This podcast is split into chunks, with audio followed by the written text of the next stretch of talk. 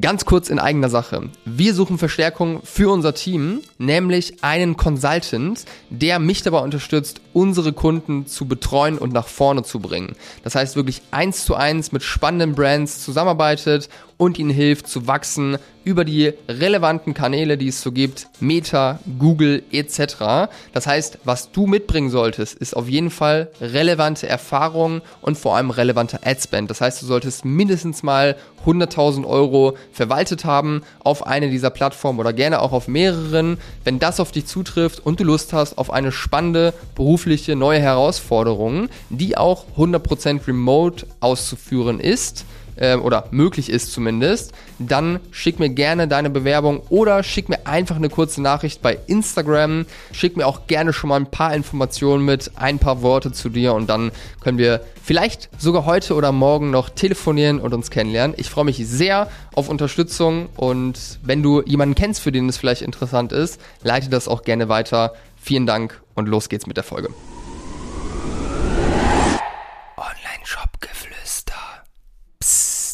Hallo und herzlich willkommen zur heutigen Podcast-Folge und ich möchte mit dir heute darüber sprechen, ab wann lohnt sich eigentlich E-Mail-Marketing für Online-Shops? Und wir starten direkt rein. Wenn du mich noch nicht kennst, mein Name ist Behrend. Äh, wir haben in den letzten Jahren über 250 Brands geholfen zu wachsen. Und eine Sache, die in jeden guten Marketing-Mix gehört, ist natürlich E-Mail-Marketing. Und das weißt du, deswegen stellst du dir auch die Frage, ab wann lohnt sich das Thema eigentlich? Und das möchte ich dir heute mal beantworten.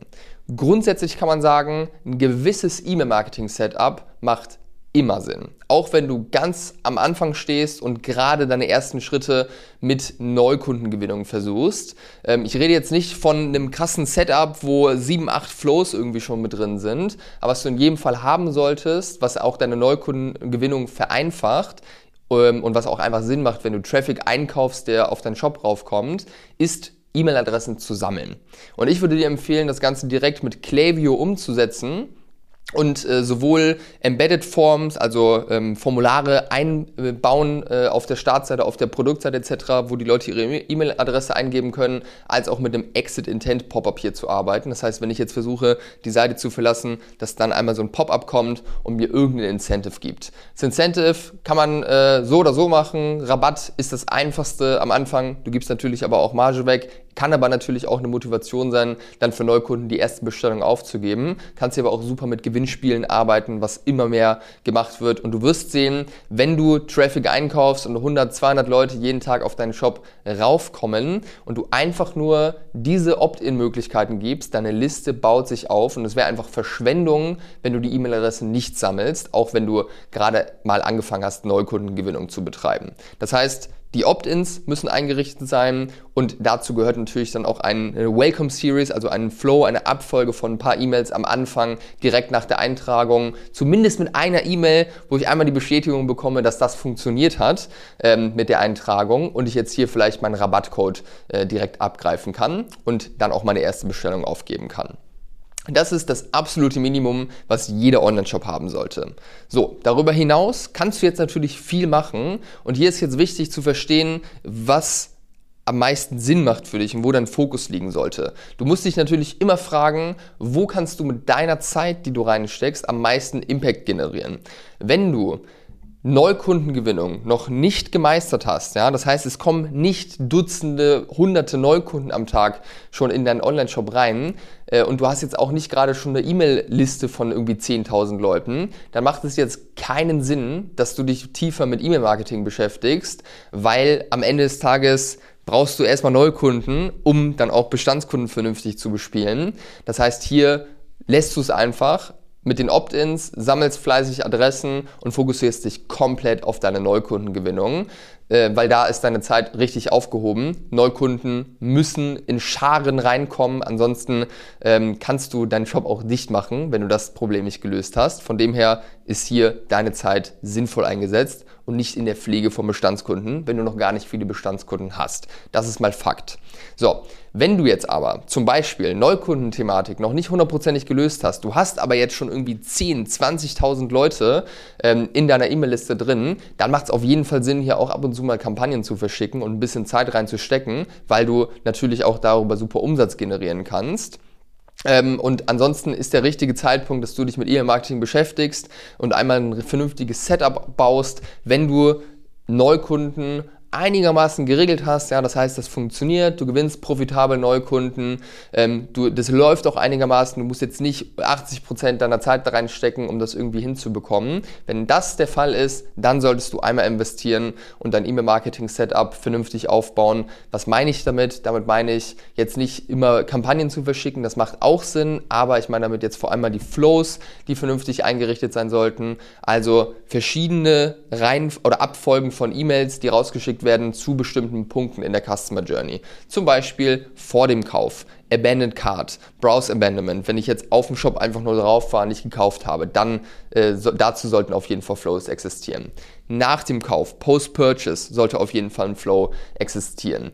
Customer Winback Flow, wenn jetzt äh, Kunden nicht noch ein zweites Mal einkaufen nach einer bestimmten Zeit, da sollte auf jeden Fall ein Flow da sein. Und noch ein paar andere, die äh, machen auf jeden Fall Sinn, einmal aufzusetzen, weil die generieren ständig für dich Umsatz, ohne dass du irgendwas groß machen musst. Und wenn die einmal aufgesetzt sind, kannst du die auch erstmal liegen lassen. Kannst natürlich auch immer weiter optimieren, ist dann halt wieder eine Zeitfrage, was da Sinn macht. Und Kampagnen zu verschicken, das macht Sinn, wenn auch Neukunden geregelt sind und die äh, zu vernünftigen oder zu einer vernünftigen Menge, sage ich mal, reinkommen und du ähm, auch eine gewisse Listengröße hast. Für 100 Leute eine äh, Kampagne zu verschicken, macht wenig Sinn. Da sollten dann schon einige tausend auf jeden Fall drin sein und dann sollte das auf jeden Fall auch regelmäßig von dir gemacht werden.